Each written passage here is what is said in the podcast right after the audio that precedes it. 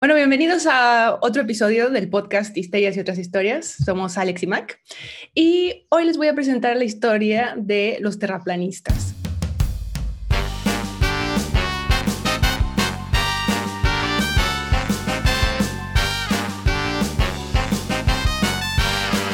Hola Mac.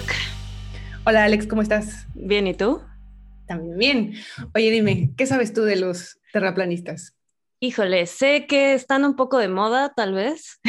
Siento que últimamente he oído mucho al respecto, que hay algunos famosos que, que son terraplanistas y que hacen pruebas científicas que de alguna manera comprueban sus teorías y no entiendo cómo. Mm, ok, sí, interesante.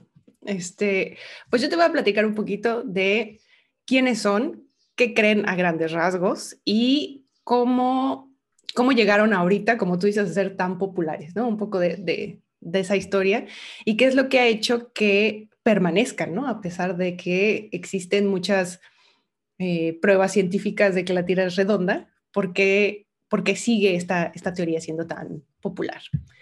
Entonces, lo primero que, quiero preguntarte es, ¿tú, ¿tú de qué forma crees que tiene la Tierra?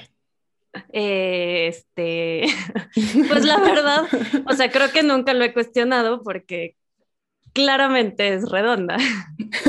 ok, dices, dices claramente, ¿cómo sabes? ¿Cómo sabes tú o cómo llegaste a la idea de que la Tierra es redonda?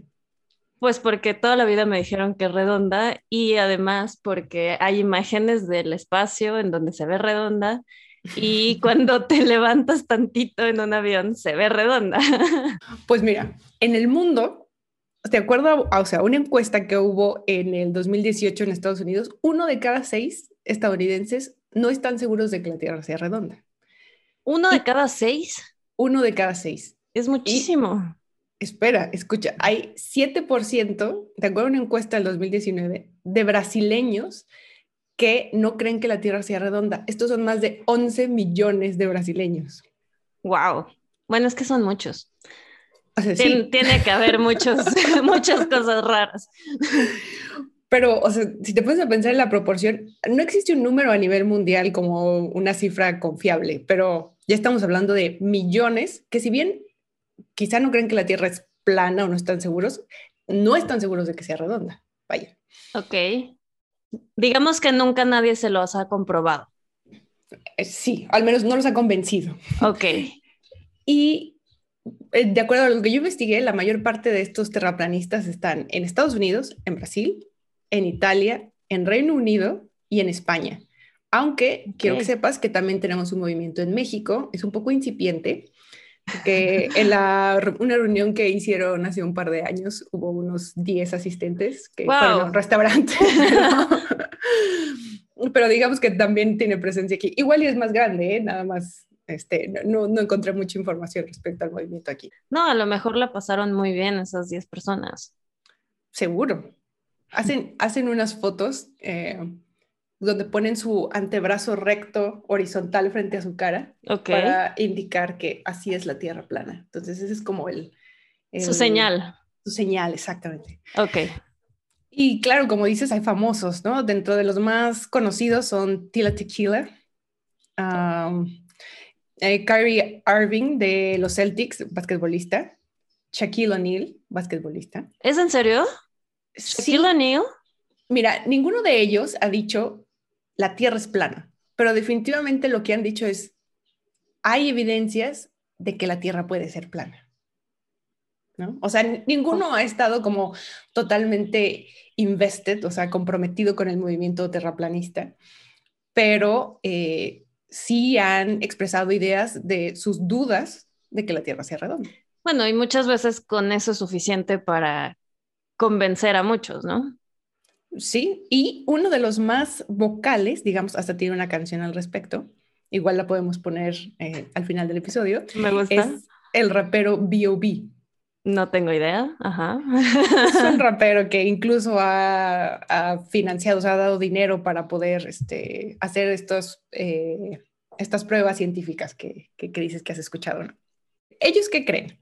Pues mira, no es una teoría unificada, ¿no? No, es como que todos creen lo mismo, unos creen una cosa, otros creen eh, una variación de esto, pero lo que están de acuerdo es que la Tierra no es redonda y es plana. Ya las variaciones de si es plana eh, infinito, o sea, hay una teoría, por ejemplo, que dice que la Tierra es un plano infinito, infinito, infinito. O sea, tú estás como en una hoja de papel en el espacio que nunca se acaba, ¿no? Esa es una, por ejemplo. Y la más popular, digamos, es que la Tierra eh, es plana, pero la base es circular y tiene un domo encima, como cuando tapas un pastel, así un, domo transparente. Te mandé una foto. A ver. Eh, que, igual y te ayuda más a, visualizar, pero digamos que hay un círculo. Ese círculo es la Tierra. Y entonces, en el centro está el Polo Norte. Alrededor del Polo Norte se despliegan todos los continentes. Y al borde, a la orilla de ese círculo, está la Antártida. Sí, entonces no tenemos dos polos, sino solo un polo. Y la Antártida, así como en Juego de Tronos, funge como una pared de hielo que evita que todo se caiga, ¿no? De, los bordes de la Tierra. Ah, ok, ya estoy viendo la imagen. O sea, es como si estuviéramos rodeados justo de la muralla de hielo. Exacto. Y encima, digamos, sí tenemos como una protección que es un domo, que es el, el firmamento, o sea, es donde están las estrellas, digamos, plasmadas ahí. O sea, este domo nunca hemos llegado al borde, me imagino, ¿no? Depende a quién le preguntes, pero lo más popular es no. O sea, este domo no puede ser atravesado. Pero, una, a ver, una pregunta, o sea, si, si es una muralla de hielo, deberíamos de poder tocar el límite, ¿no? Sí, ahí entra otra, ah, una teoría que surgió después, pero te la adelanto un poquito, que no sé si sepas, pero hay un acuerdo internacional que protege la Antártida. Entonces, la Antártida solo puede ser ah, utilizada, digamos, o sea, ningún país puede eh, apropiársela y eh, puede ser utilizada solo para fines científicos. Entonces, digamos que está resguardada, pues nadie puede vivir ahí. Digo, más que hay ciertas bases científicas ahí para investigación.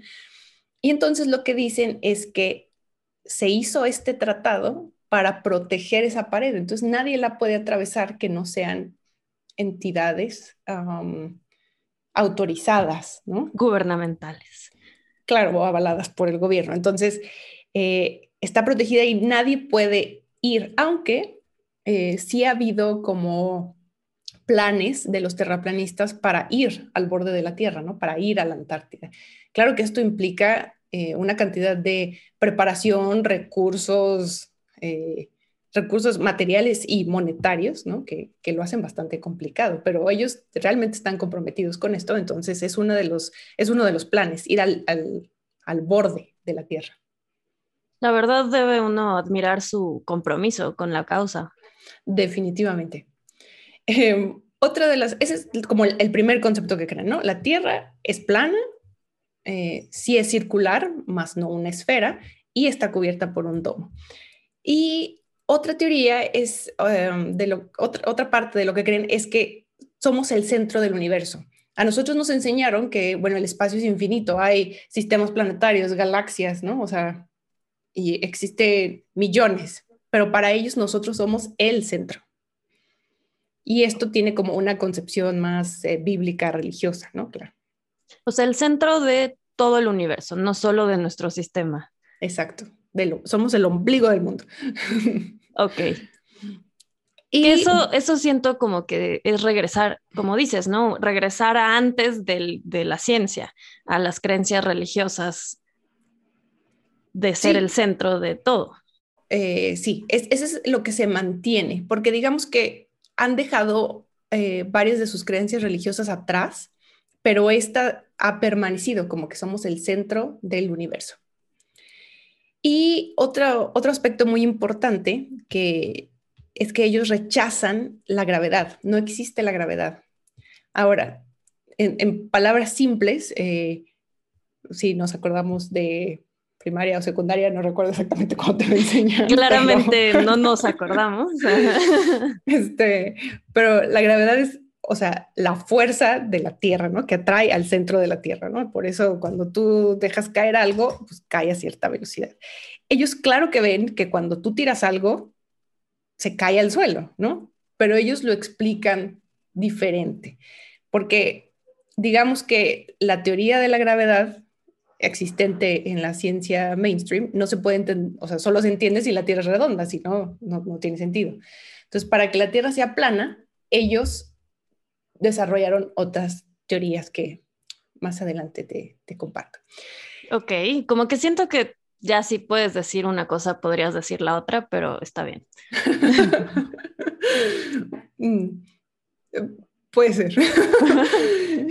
y bueno, el cuarto punto es evidentemente que la NASA miente, porque como tú dices, parte de cómo sabes que la Tierra es redonda es que has visto fotos ¿no? y videos de la NASA pero pues si crees que la Tierra es plana, significa que la NASA, que digamos que ha sido de las más importantes este, organizaciones aeroespaciales en el mundo y que ha sacado una gran cantidad de material proveniente de Estados Unidos. Claro. Que es, claro, el... Los malos malos. Exacto.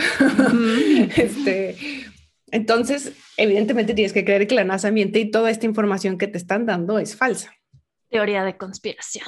Claro, aquí es donde empieza. Muy bien. Entonces, ¿cuándo empezó todo esto? Pues en realidad no hay una idea clara de cuándo el mundo se puso de acuerdo en que la Tierra era redonda. Pero, o sea, desde los griegos ya habían hecho eh, experimentos y observaciones que habían concluido ellos que la Tierra era redonda. Yo no sé si a ti, pero yo me acuerdo que en la primaria, a mí parte de lo que me dijeron del viaje de Colón a ir a las Indias y que se topó con América era comprobar también que la Tierra era redonda y no plana. Sí, creo que era el punto de, o sea, si me voy hacia ese lado, tengo que llegar a, a las Indias porque precisamente la Tierra es redonda, si no te irías como al infinito o nunca llegarías a ningún lado te caerías por el borde, ¿no? Exacto, pero resulta que eso es falso. O sea, el que hizo la biografía de, de, Colón agregó como esta parte para hacerlo más interesante, pero en esa época ya sabían que la Tierra era redonda. Lo único que no estaban seguros era la circunferencia. Siento que descubrir un continente era suficientemente interesante, pero sí, sí. no para el, la biografía, el escritor de la biografía. Este, pero entonces, o sea, en esa época ya sabían que la Tierra era redonda. Claro, siempre hubo como ciertas personas que lo dudaban porque pues en esa época era muy difícil obtener pruebas, ¿no? Pues si tú ibas en el barco y le dabas la vuelta al mundo como Magallanes, pues bueno, sí pero cualquier mortal. ¿Quién es qué? ¿Quién es Magallanes? Fernando Magallanes, que fue un portugués que eh, muchos años después de, Colón decidió que ah, quería encontrar una ruta hacia las Indias, ya sabiendo que existía América, pero dándole toda la vuelta pensando que iba a ser más provechoso. Resultó que el pobre hizo el viaje, lo mataron, la la ruta que descubrió no fue nada provechosa, pobre, pero... No le fue bien, ok. pero bueno, en el, cuando digamos que el movimiento empieza, o sea, tiene su germen más evidente, ya como algo eh, en conjunto, fue en el siglo XIX en Inglaterra. Había un hombrecillo que se llamaba Samuel Rowbottom y él vivía en una comuna. Era una comuna de estas como, digo, Mm, utópica socialista, o sea, donde todos se ayudan, todos se hacen entre todos, ¿no? Y él, él tenía, eh, sí, como una inclinación científica, pero también tenía una fuerte, un fuerte sentimiento eh, cristiano. Entonces, justo en esta época fue cuando surgen como eh, el racionalismo científico, ¿no? Aquí ya, ya, habían salido la teoría de Newton, por ejemplo, y entonces a él le causaba un conflicto el hecho de que la Biblia dijera que los cuatro rincones de la tierra, cubiertos por un firmamento, pero que la ciencia estaba diciendo que la tierra era redonda. Entonces dice, a ver, esto no concuerda. Alguien miente y la Biblia no miente. Claro. Claro, siglo XIX, recordemos. Entonces, em, él decide hacer un experimento, que digamos que aquí es como el origen de, este movimiento. Ajá. Él se va a un río que se llama el río Bedford, allá en, Inglaterra, y pone un telescopio. O sea, el río es eh, en un gran tramo es recto, entonces puede ver hacia, hacia el fondo. Y pone un telescopio a unos centímetros del suelo y observa un bote que va. Entonces, si la Tierra es redonda, tú deberías notar en algún punto que el bote empieza a desaparecer. Claro, o sea, la curvatura hace que se vaya viendo menos, ¿no? Sí, como que te estorba, ¿no? Entonces vas viendo, va desapareciendo primero la parte de abajo del bote y luego si tiene un mástil, el mástil o lo que sea. Ah, ok, eh, pero espera, estoy tratando de imaginarme. o sea, porque lo que esperaba es como que literal se, se desapareciera, o sea. Vaya, que fuera desapareciendo gradualmente. Ok. Pero él con el telescopio nunca lo deja de ver. Entonces dice, y lo repite, lo repite el, experimento un, par de veces. No estamos seguros de bajo qué condiciones, porque como sabemos, para comprobar algo, pues tienes que probarlo en diferentes condiciones de luz, de clima, qué sé yo, ¿no? Para que sea algo realmente comprobable. Pero él eh, no ve que desaparezca el barco en alrededor de nueve kilómetros, si mal no recuerdo, y ya se le hace que es mucho como para no observar una curvatura de la Tierra. Entonces, él empieza a dar conferencias y a eh, intentar diseminar sus descubrimientos de que la Tierra realmente es plana y que la Biblia tiene la razón. Al principio no le va muy bien al pobre porque sí se lo, se lo bulean en un par de conferencias pero digamos que poco a poco aprende él a, discutir y va ganando seguidores.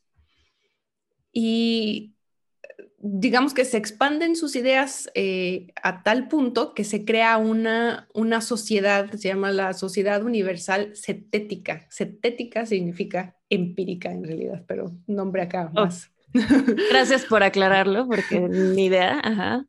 Y justo como la, el objetivo de esta, eh, de esta sociedad era confirmar las creencias religiosas con ciencia. O sea, creo que en principio está bastante interesante su, concepto. Sí, en realidad, eh, lo único, digamos, el, el, único problema que yo veo aquí es que es confirmar creencias religiosas con ciencia, no como que no está abierto al error. Exacto. O sea, quieres confirmar lo que tienes. si no lo confirma, pues no te es útil. Tienes una cierta miopía por comprobar lo que quieres comprobar. Exacto, y de eso está permeado todo este movimiento. y ya que entró el siglo XIX, en realidad como que perdió punch el movimiento, o sea, no tuvo muchas, muchos más seguidores. Hasta en 1956, por ahí, eh, un hombre llamado Samuel Shanton, también inglés, em, creó la Sociedad de Investigación de la Tierra Plana. Claro, al pobre, o sea, dos años después eh, se creó la NASA. Y entonces, pues la NASA ya sacó fotos de la curvatura de la Tierra. Y tuvo mal timing. Sí, entonces digamos que tampoco le fue muy bien. Claro que aquí, cuando salieron esas fotos de la NASA, sí cambiaron algo en su teoría, porque ya decían los cuatro rincones de la Tierra, entonces imaginaban eh, como un cuadrado, un rectángulo, algo con cuatro esquinas. Y eh, aquí fue cuando decidieron que, ok, es plana, pero es un disco. Ok, sí es redonda, pero es plana. Exacto. pero entonces, este señor, ¿cómo se llama? Samuel Shanton. Samuel, eh, ya no tenía tanto la creencia religiosa o seguía, seguía hablando de teorías religiosas porque entonces la Biblia pues ya estaba equivocada porque eran cuatro esquinas. No, de hecho le quita el perfil religioso, hasta se une como a las sociedades astronómicas este, que existían en la época y de investigación. Y eso sí le da un poquito de credibilidad. Sí, excepto que cuando, o sea, credibilidad durante dos años, porque luego cuando viene la NASA, pues se quedan como con 100 seguidores, que es, pues vaya, muy poquito, ¿verdad? ok, sí. Y, ajá. No, o sea, me imagino que, son, bastantes para, para este momento histórico. No sé, 1956, 58, yo creo que ya 100 seguidores son muy poquitos. Sí, la verdad, sí. Quería ayudarle, quería ayudarle. Deja al pobre Sammy en paz, ¿no?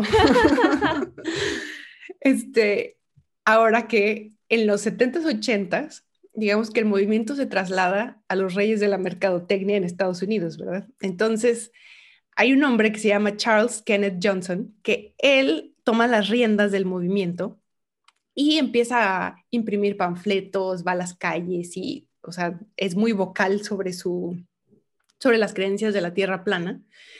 Y aquí él logra que el movimiento incremente a 3.500 miembros y además, eh, pues transoceánico, ¿no? O sea, tienes gente de, de, Reino Unido y de Estados Unidos, quizá de otras partes de Europa, no estoy segura. Recuérdame qué año estamos ahorita. Estamos ya en los 70s, 80s, 1970 y 1980, esa década. Además, cuando más cultos se iniciaron. Era un momento de, muchas creencias diferentes. ese es un buen dato que yo no sabía. Entonces, aquí, por ejemplo, es cuando él saca una teoría que se vuelve popular, que a, mí me da mucha gracia, que no sé si tú has visto el escudo, el logotipo de la ONU.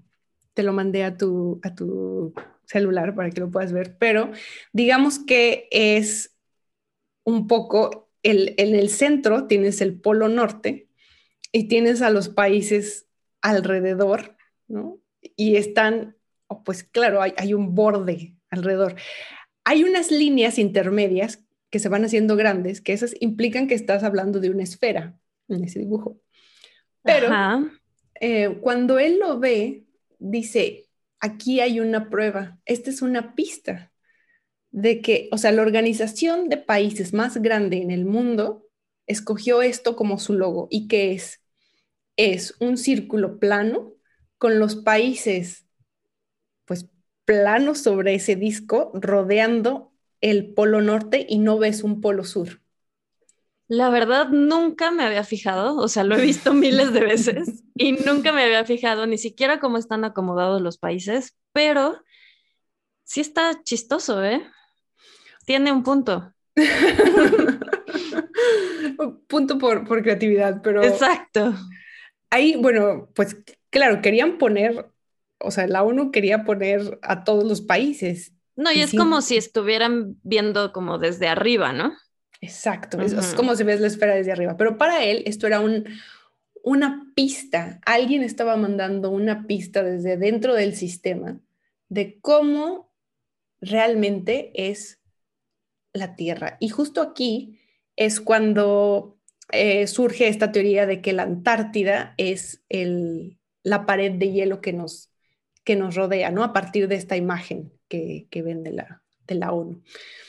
Y digo, a mí, me da mucha gracia porque es como en estas películas de, no sé, de Marvel, por ejemplo, que todo es súper secreto, pero todo está etiquetado con Shield, Shield, Shield, y son, eh, pero son agencias secretas, pero todo está rotulado con su nombre. Con su branding, correcto. Sí. Además, no hay nada más interesante como encontrar pistas en alguna institución gubernamental. Claro, claro, porque además yo supongo, o sea, yo pensaría que se están burlando de mí, ¿no? Si la agencia, o sea, si la ONU está sacando este, este emblema, este logo, eh, y me está intentando dar como unas pistas, o sea, siento que se está burlando de mí como pues sí, en realidad es como que somos súper tontos que pueden ponerlo en su logo y de todas formas no nos vamos a dar cuenta, ¿no? Exacto. Que en su defensa yo no lo había notado.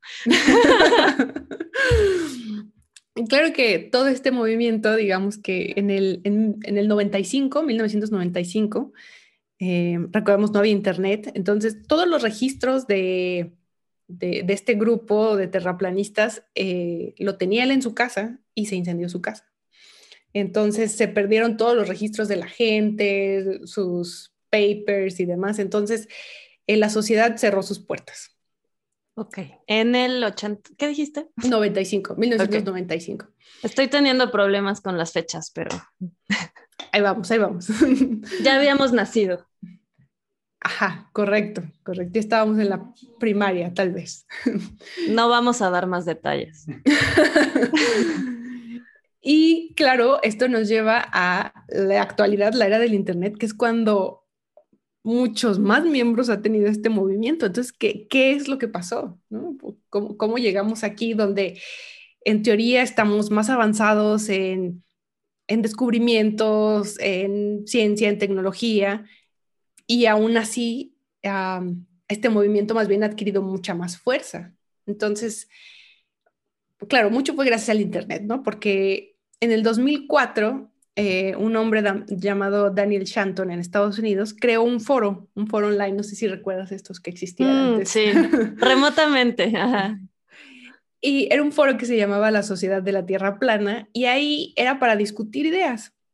Entonces, esto ayudó a que fueran no solo discutiendo ideas, sino que creando teorías que llenaban aquellos huecos que ellos no podían explicar.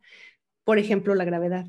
Entonces fue en esta época donde salió una teoría que se llama Dark Energy, energía oscura. Ajá. Suena de Marvel también. Sí.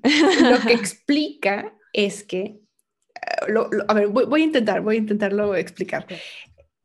Es como si estuviéramos en un elevador infinito. Entonces, si cuando tú vas en el elevador, no sé si te has fijado que sientes como que tú caes, aunque, aunque, el elevador va hacia arriba, tú como que como montaña presión. Ajá, sí, sí, un poco, sientes una presión hacia abajo. Entonces, el chiste es que si va una plataforma elevándose y acelerando a cierta velocidad, no importa lo que tú tires, ¿no? O sea, si, si arrojas, dejas caer un lápiz o algo, va a caer a esa velocidad a la que se está acelerando el, elevador, la plataforma. Y así explican cómo caen las cosas al suelo a cierta velocidad. Es porque vamos en un elevador que constantemente va acelerando a, cierta velocidad y eso hace que permanezcamos, eh, además con cierta presión sobre la, sobre la superficie y que lo que cae cae a cierta velocidad. O sea, sí, lo entiendo, pero qué complicación tan innecesaria. claro, pero tienes que explicar, si no, ¿cómo refutas la idea de la gravedad? Pues ni siquiera siento que la tendrían que refutar, o sea, nada más es como plantear otra concepción de la gravedad o simplemente pues, llamarle diferente o es que justo es lo que hacen, solo que digamos que la gravedad no funciona en un terreno plano, porque todo te jala hacia el centro, ¿no? Sí, sí, sí, pero si ya estás como cambiando la realidad. a eso me refiero, como que también podrías cambiar las leyes de la física. Claro, pero lo que ellos quieren, o sea, ellos tienen una inclinación eh, Científica. Científica. Entonces, por ejemplo, no me voy a meter en eso porque no lo entiendo bien, pero ellos usan la teoría de la relatividad de Einstein a su favor, porque unos dicen que, pues, ¿cómo vas a estar en un elevador que constantemente va acelerando? Si va acelerando y acelerando y acelerando, eh, en algún punto va a llegar a cierta velocidad donde a todos nos va a aplastar esa presión que genera la velocidad y ellos dicen que no por la teoría de la relatividad de Einstein. No lo puedo explicar, pero digamos que sí ah. usan, sí usan em, elementos de la ciencia tradicional ah, para explicar sus, eh, para adaptarla, adaptarla a sus teorías, ¿no? Ok, eso está muy interesante. Y tienen varias, pero digamos que esta es la más, eh, la más popular, ¿no? Y con, el Internet, digamos que eh, la principal plataforma y herramienta que ayudó a que esto se diseminara fue YouTube. Bueno, es que YouTube, YouTube es el, el culpable o el, el que nos va a ayudar a que este podcast tenga temas infinitamente. claro, pero aquí hay, hay algo muy interesante que igual hasta podríamos hacer su propio episodio, pero digamos, el objetivo de YouTube, ¿cuál es? Pues que tú pases horas en la plataforma, ¿no? Horas de vista en la plataforma. Y ellos, pues lo, lo que querían hacer era llegar a mil millones de horas vistas por día para el 2016. El famosísimo algoritmo. Exacto. Entonces, esto lo hacen a través de esos como eh, algoritmos que son como ecuaciones que cruzan información y entonces te sacan recomendaciones.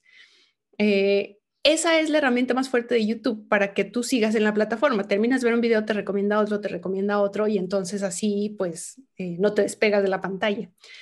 Y antes lo hacía con una lógica que era si tú estás viendo un video A y hubo mucha gente que después de ver el video A también le gustó el video B, ah, bueno, pues te recomienda el video B. Y además era pues con cuántos, eh, el video B que tiene X cantidades de vistas, entonces eh, digamos que era como contenido asegurado. Y esto hacía que solo los grandes creadores o los más populares eran los mismos que todo el tiempo se estaban viendo.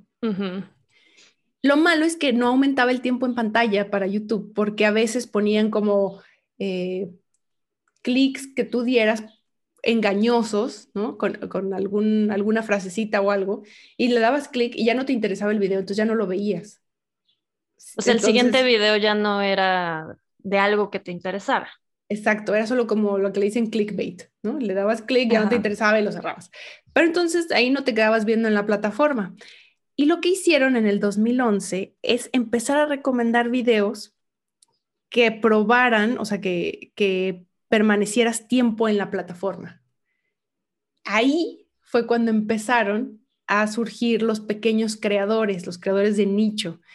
Y esto llevó a que en el 2014 se diera un boom de teorías de conspiración en YouTube. Y en, en este año, por ejemplo, hay, ahorita un rockstar en, en, el movimiento de terraplanistas. No sé si lo has. Te mandé una foto de él. Por A ver. Por supuesto. Él se llama Mike Sargent. Este, ¿Se llama o se puso? Se llama, se llama. Este, vive con su madre. Este, Ese dato creo que fue necesariamente malvado. Tienes razón. Tiene alrededor de 50 mm, años, creo 40 y tantos, 50. Este, y él en el 2014, él dice que él era eh, adepto a las teorías de conspiración, ¿no? Ya las había revisado todas. Y en un día aburrido dijo, pues voy a buscar, voy a abrir esta que es la Tierra plana, ¿no? La teoría de la Tierra plana. Y se encontró un video en, en YouTube. Y de ahí él dijo, yo voy a, eh, a derrotar esta teoría, ¿no? Esta teoría, esta teoría es tonta, como que la Tierra es plana. Pero al intentarlo hacer, más se convenció de que la Tierra era redonda. Digo, perdón, de que la Tierra es plana, perdón. Yo dije, pues sí. no, no, no, de que la Tierra era plana. Y entonces, con todas sus observaciones, él hizo una serie de videos que se llaman Las pistas de la Tierra plana o Flat Earth Clues, que sacó en 2015. Es una serie de videos que, digamos, dieron un boom tremendo a, esta, a este movimiento. La gente se metía a verlos y pasaban horas en la plataforma y ahí eh, empezó a despegar, a, despegar mucho. Digamos que, por ejemplo, cuando fue la primera conferencia de terraplanistas en Estados Unidos, este, en el 2017, em, Hace bastante poco. Sí, sí, sí. Esto es muy reciente. Haz de cuenta que más del, del 90% de los asistentes que entrevistaron ahí en, en, la conferencia dijeron que habían llegado ahí, se habían convencido del movimiento y de que la Tierra era plana por YouTube. O sea, e, esa era, fue su principal fuente. Órale, ¿y por este cuate en especial? Mm, varía, o sea, porque hay muchos videos. Y después también los videos de Mike Sargent eh, también inspiraron otros videos y otros, y libros y cosas. Entonces, no necesariamente por, por él, pero sí por YouTube. Y esto, digamos, fue polémico. En el, en el 2018, por ejemplo, la Universidad de Berkeley hizo un análisis sobre qué tan seguido te recomendaba YouTube videos de teorías de conspiración. Uno de 10 videos de los que te recomendaba era de teorías de conspiración, aunque tú no estuvieras dentro, ¿no? Necesariamente. Sí, aunque tú, aunque no te interesara el tema, te recomendaba algo. Sí, algo, algo oí en algún, algún podcast este, de todo este tema que también ahorita se puso muy, no de moda, pero es controversial por todo lo que está pasando en Estados Unidos de QAnon y Trump en general. Y creo que también YouTube tuvo que ver muchísimo en que se creciera mucho este movimiento y, y pues lo están cuestionando realmente qué tan sano es, ¿no? Claro, porque haz de cuenta que después de que hicieron este cambio en el algoritmo en el 2014, todavía en el 2015 hicieron otro. Recordemos que YouTube pertenece a Google. Entonces, lo que agregaron al algoritmo fue que cruzara datos de tus preferencias y de tu, de tu perfil. Entonces, ¿qué buscabas en Internet? Tu edad, sexo, raza, eh, preferencia política. Todo eso lo cruzaba y entonces las recomendaciones de YouTube se volvieron súper personalizadas. Y esto hacía que tuvieran un, lo que se le llama un confirmation bias, ¿no? Toda la gente que, que buscaba videos sobre cierta cosa, le seguían recomendando videos acerca de lo mismo, que confirmaban la misma información y entonces se quedaban ahí en un ciclo eh, infinito. Y ahí fue justo también donde surgen todos estos, como tú dices, de QAnon contra Hillary, muchas cosas de supremacía blanca, por ejemplo. Sí, es, es lo mismo que han acusado a Facebook, por ejemplo, de que realmente lo que tú ves en Facebook es lo que va de acuerdo a lo que tú ya crees a los partidos políticos en los que tú ya crees, en las ideas, en todo. Y entonces todo el tiempo estás confirmando que tienes la verdad en lugar de oír opiniones opuestas. Y ahorita creo que ya, ya sería difícil hasta oír una opinión opuesta y estar abierto, ¿no? Porque como que han sido muchos años de confirmar todas tus teorías. Y creo que en parte por eso estamos haciendo esto. Sí, justo esa ha sido la crítica y YouTube tuvo que cambiar el algoritmo en el 2019. O sea, ya que le dijeron, oye, ¿cómo puedes estar tú promoviendo eh, estas teorías? O sea, estás afectando a, la gente, ¿no? Anti-vaxxers, tierra plana, QAnon, supremacía blanca, qué sé yo. Entonces, en el principio de 2019 le pusieron un alto y, por ejemplo, antes, si tú buscabas eh, tierra plana, eh, te salían, esto, esto, lo dijo Mike Sargent, yo no, estoy segura, ¿verdad? Pero te salían al menos 19.3 millones de, de videos al respecto. Y ahorita, si yo, por ejemplo, busqué las pistas de la Tierra plana de Mike Sargent y no me salían, tuve, o sea, tuve que ahí buscarlo específicamente, porque si pongo solo Tierra plana, salen videos más bien eh, para explicarte por qué la Tierra es redonda, ¿no? ¿Por qué no? Ok. O desaprobando la teoría y así. Y ahora el problema es que ahora es como la teoría de conspiración de que están ocultando la verdad, ¿no? Y eso irónicamente confirma más las creencias. Claro. Bueno, lo que he visto es que cuando estás en una teoría de la conspiración, todo va en tu contra, ¿no? O sea, cualquier cosa puede ser este, un, un elemento eh, del gobierno, del grupo en el poder eh, que, te está, que te está afectando. Pero vaya, sí, sí es polémico porque, claro, hablas de, eh, de libertad de expresión, ¿no? YouTube es broadcast yourself, ¿no? Promuévete tú mismo. Entonces...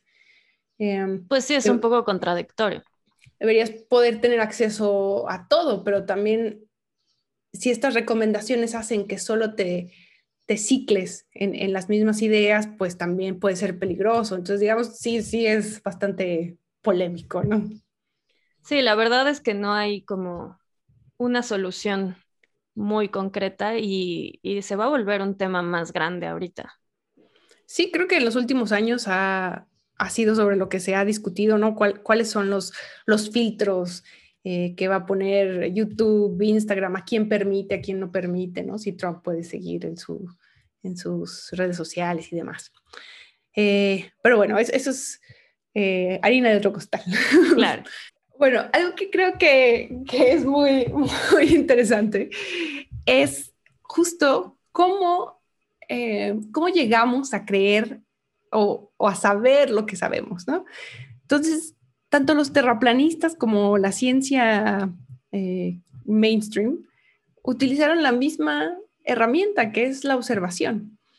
Entonces, por ejemplo, eh, los terraplanistas es cómo sabemos que la Tierra es plana, o sea, o redonda. ¿Podemos verlo? O sea, yo, yo puedo ver aquí, desde aquí, sentada o desde mi ventana, la redondez de la Tierra, pues no. Entonces, ¿por qué he de creerle a otros, a otros que me hablan eh, con cálculos matemáticos que yo no puedo entender? ¿no? O sea, tal vez podría entenderlos, ¿no? Si me pongo a, hacer una carrera en astrofísica o qué sé yo, pero ¿Por qué he de creer esto si lo que yo observo es otra cosa? Entonces, por ejemplo, em, ¿qué, es, ¿qué es lo primero que observas cuando estás en el mar o viendo una vista panorámica? Es el horizonte. Exacto. ¿Y cómo se ve el horizonte? Pues plano. o sea, me quedé pensando. Entonces, no importa si estás a la orilla del mar, si estás arriba de un edificio, si estás en la ventana de tu casa, o sea, el, horizonte se ve plano. Y esa es como la primera intuición que hay, ¿no? Porque es plano, o sea, pues si es plano, eh, algo significa, la, tierra es plana. O si, por ejemplo, eh, los ríos tienen superficies planas, no las ves curvas, ¿no? Supongamos que si tú tienes un, una esfera y le echas agua encima, el agua se cae, ¿no? O sea, el agua tiende a tomar la forma del recipiente en el que está. Sí. Entonces, ¿por qué es plano? Digo, hay, hay, muchas explicaciones de por qué es así, ¿no? Pero digamos que esto es lo que te da la vista. Y entonces, cuando, cuando esto que ellos observan eh, les arroja que la Tierra es plana, entonces, bueno, pues se empiezan a crear diferentes teorías y, y se empiezan a hacer experimentos. Hay diferentes secciones, facciones de, los terraplanistas que han hecho diferentes experimentos. La verdad es, muy admirable como querer demostrar tú mismo, ¿no? Y apropiarte de ese conocimiento y tú mismo decir, ah, yo ya hice mis, mis pruebas, mis experimentos y puedo concluir esto. Sí, definitivamente le, por decirlo coloquialmente, le echan muchas ganas. Sí, claro, uno puede criticar también eh, cuáles son las referencias que utilizan o los métodos y demás, pero es, muy admirable. Por ejemplo, han hecho experimentos con láseres en un río para ver si cambia la altura, ¿no? De, de, unos postes que ponen, ver si cambia la altura, que eso te diría que una parte está más alta y otra parte está más baja y entonces habla de una curva. Y creo que y han hecho otros con giroscopios, vaya, hay por ejemplo toda una sección que se llama Globe, Boast, Globe Boosters. ok.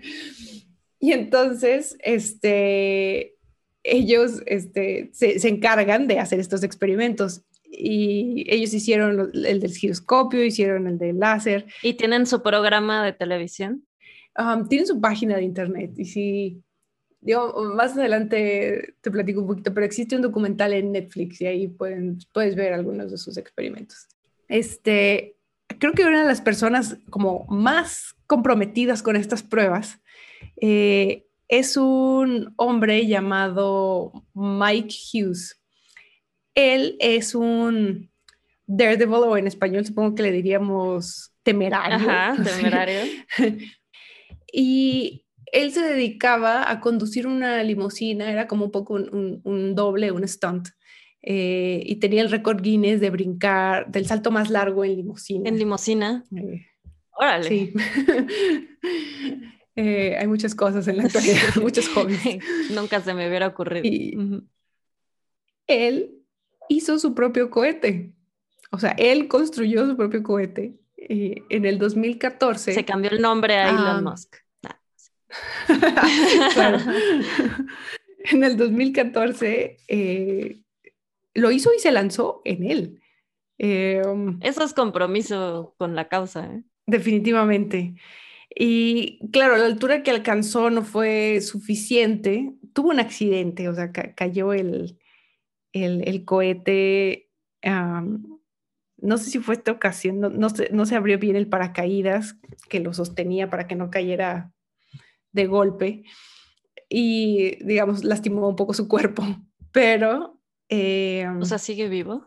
Permíteme, te cuento ah, su triste historia. este, Ah, no lo logró, pero digamos, su sueño era ver la, curvatura de la Tierra, porque él tenía la duda, él, creía que era plana, pero estaba decidido, así sí había una curva, verla. Después en el 2018 hizo una colecta eh, para reunir dinero y hacer un cohete que llegara más alto. Lo construyó con partes de eBay y logró llegar hasta 571 metros de altura más. ¿Metros?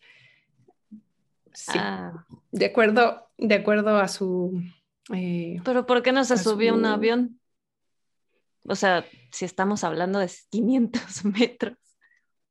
Puede ser, no sé, pero puede ser que, o sea, también hay una teoría sobre eh, cómo nos engañan, ¿no? Em, digamos que aquí, si él hace su propio cohete y él mismo va hacia arriba, o sea, él controla a todos los actores.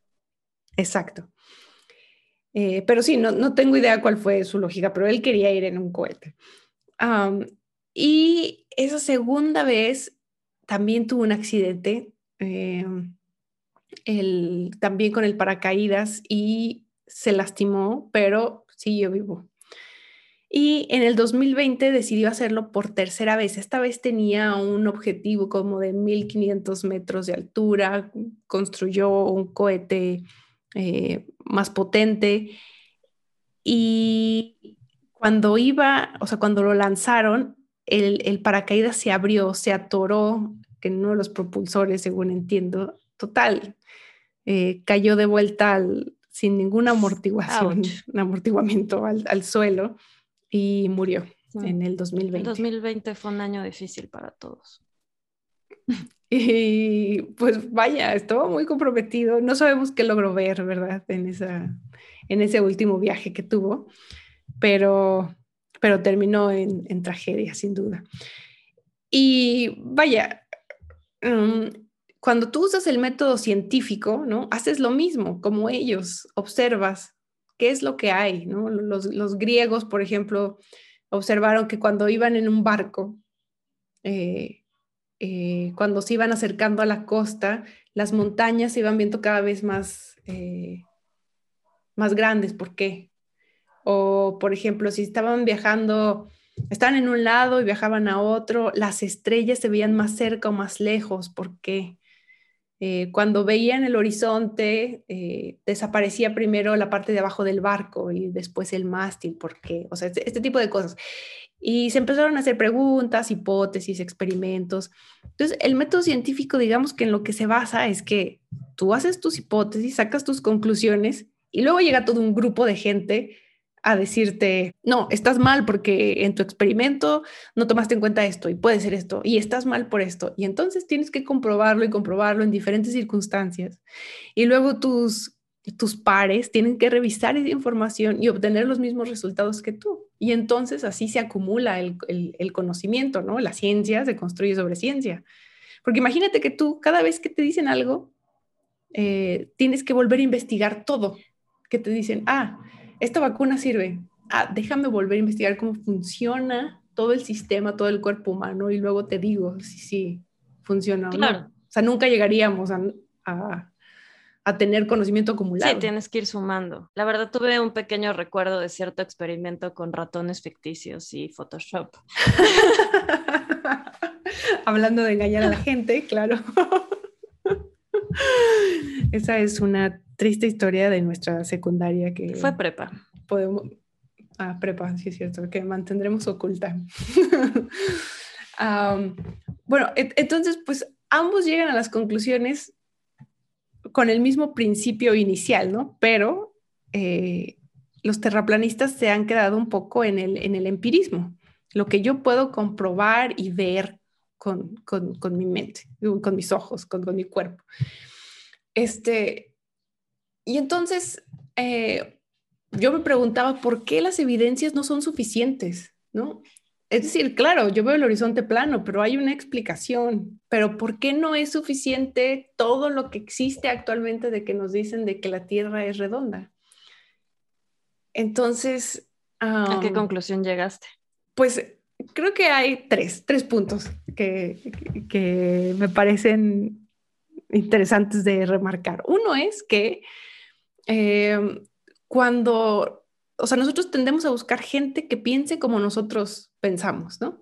Así como en YouTube que te recomienda información sobre lo mismo, sobre lo mismo y solo confirmas tus creencias, pues también tiendes a juntarte con gente que es afín a tus, a tus creencias, ¿no?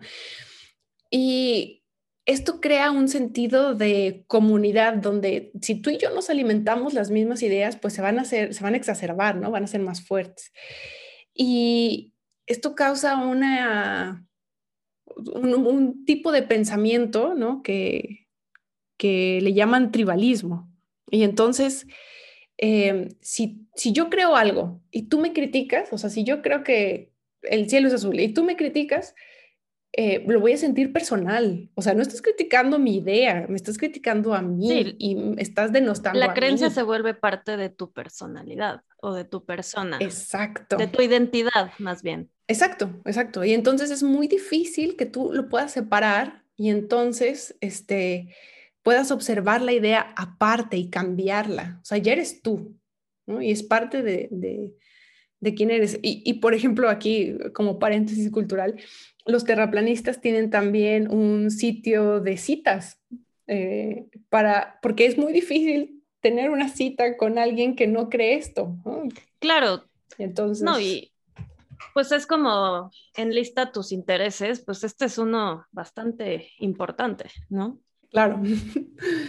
y muchos, como sucede con otras teorías de la conspiración, muchos han, eh, se han alejado de sus familias, han dejado de hablar con sus hijos, esposas, se han separado, o sea, porque llega a ser tanto el, compromiso que tienen con esto que, que vaya, causa tensiones, ¿no? En, sus relaciones personales y por eso dentro del mismo movimiento se crean sus propios grupos, ¿no? Para, para salir, para platicar, para casarse, para lo que sea.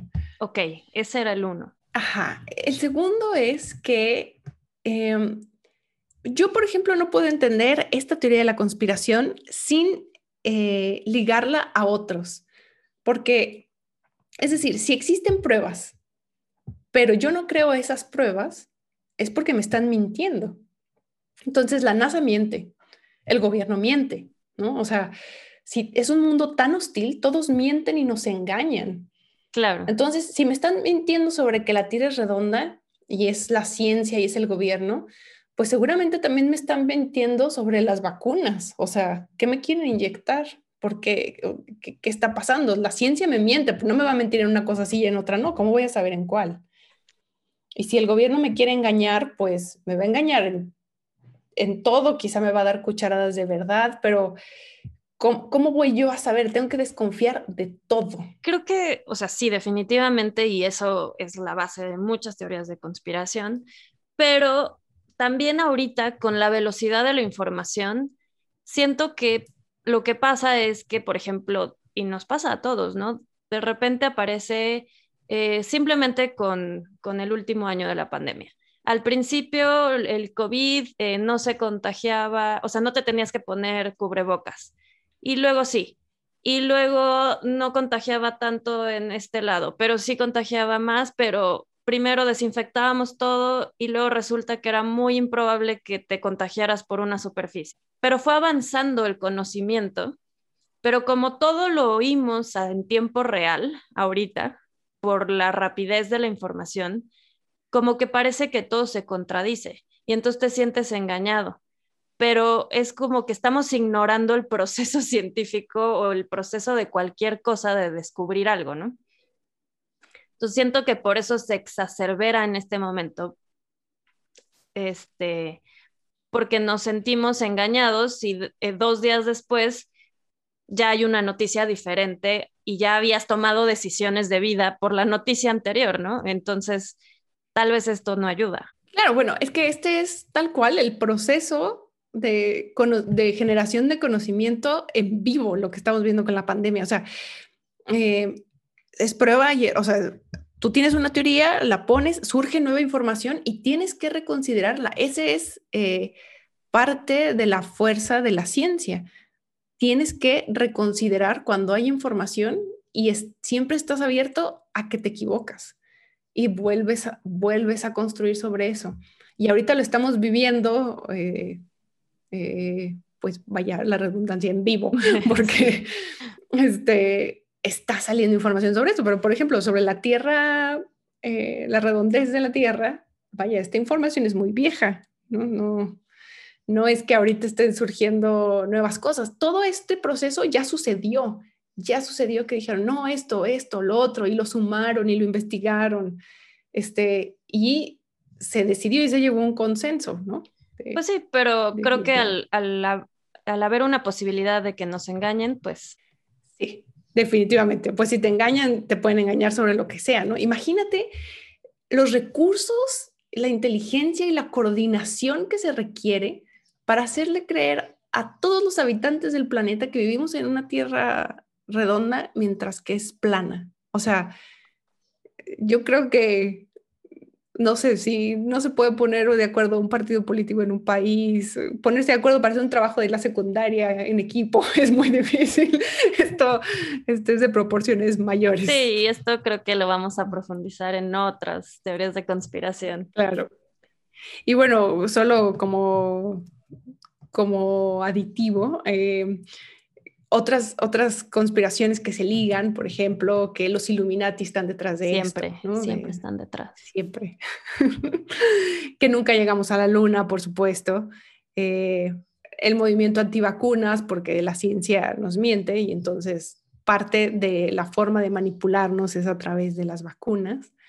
Y una muy, muy, me parece muy simpática es el asesinato de John F. Kennedy, que sucedió unos, creo, unos días después de que declaró que Estados Unidos pondría un hombre en la luna mm. y lo mataron. Y fue porque sabían que no se podía llegar a la luna. Sí, veo la relación. Que sí, la veo. entonces, digamos que hay, hay, muchas, hay muchas que se pueden ligar. Ok. Este, y al descubrir que nos engañan, o sea, si tú crees que nos están engañando, pero tú sí ves la verdad, ¿no? Tú puedes ver a través de ese engaño, claro que te sientes eh, con cierta importancia, con una misión, ¿no? Tú, tú ves algo que está detrás que la mayor parte de la gente no ve. Claro, tienes una verdad. y un compromiso con esa verdad, ¿no? Te sientes especial. Que ese es el segundo punto. Y el último creo que es porque la ciencia y la divulgación de la ciencia han fallado, o sea, en, esta sociedad, porque en, varios videos de YouTube, por ejemplo, que me metí a ver sobre la Tierra plana, los Neil deGrasse Tyson, que es un astrofísico muy popular, o eh, astronautas de la NASA, etcétera, eh, reciben la información con risa, ¿no? Que, que sí entiendo, sí entiendo, claro, que te dicen, oye, la Tierra es plana, pues claro que eh, puedes creer que es un chiste, pero esa como prepotencia o actitud burlona lo que ha causado es que eh, la gente se empecine más. En sí, se vuelven antagonistas en lugar de aliados. Sí, hay, ahí en el documental de Netflix, una de las últimas eh, partes, habla un físico que dice que cuando tú empujas a la gente a la orilla de la sociedad, burlándote de ella, mm, no, no escuchándola, ignorándola, invalidándola, es muy difícil ya sacarla de esa orilla. O sea, aunque tú camines a la mitad y le digas, oye, ven, mira, vamos juntos a investigar que la Tierra es plana o redonda, lo que sea, ya están tan eh, ciscados por cómo los ha tratado el sistema, que ya no, no hay forma de regresarlos. ¿no? Además, ¿por qué voy a platicar contigo si lo único que quieres es hacerme ver cómo estoy equivocado? O sea, la verdad, a nadie le gusta que te digan que estás equivocado. Entonces, pues sí, creo que el acercamiento que ha tenido estos personajes o la ciencia en general, pues sí, no ayuda, no ayuda a que, a que el conocimiento se pueda modificar. Sí, o transmitir de una forma también asequible, ¿no? O sea, estos conceptos rebuscados de... Como la palabra... Dime qué es la gravedad. Conceptos, claro, eh, alcanzable, que el conocimiento sea alcanzable eh, y entendible fácilmente. O sea, son conceptos rebuscados que la divulgación de la ciencia se encarga de simplificarlo y de bajarlo a nuestro nivel, porque no todos podemos ser astrofísicos. Entonces, queremos. Exacto. Entonces, cuando no se hace bien este trabajo, pues claro, mm, da pie a que se distorsionen muchos conocimientos, ¿no? Entonces, eso, serían mis conclusiones de esos, de esos tres puntos, ¿no? Y, al final yo creo que em, todo es en lo que decidimos poner nuestra confianza, ¿no? Hay gente que decide poner la confianza en la ciencia eh, y que y, la ciencia, vaya, tiene valor porque se lo damos, porque nosotros creemos que ese es un método eh, de conocimiento válido, que son argumentos sólidos, ¿no? Y, eh, y creemos que esta acumulación que, que crea conocimiento es válida para que te la enseñen en la primaria, en la secundaria y en la prepa, ¿no? Pero, y nosotros decidimos darle esa fuerza a la ciencia, ¿no? Y hay gente que decide que, que no. Pues sí. Y seguramente está basado en sus experiencias de vida que no siempre entendemos y no conocemos, ¿no? Entonces, también es difícil. Pues no es difícil, más bien no deberíamos juzgarlo. Ya, claro. A veces es difícil. sí, un poquito, pero en un mundo ideal todos somos amigos. Pero bueno, eso, eso, es más o menos lo que te puedo platicar sobre los terraplanistas. Y también, bueno, como te dije, hay un documental en Netflix que en español se llama más plan, tan plana como un encefalograma. Wow. Sí, creo que el título en inglés está un poquito mejor, Beyond the Curve.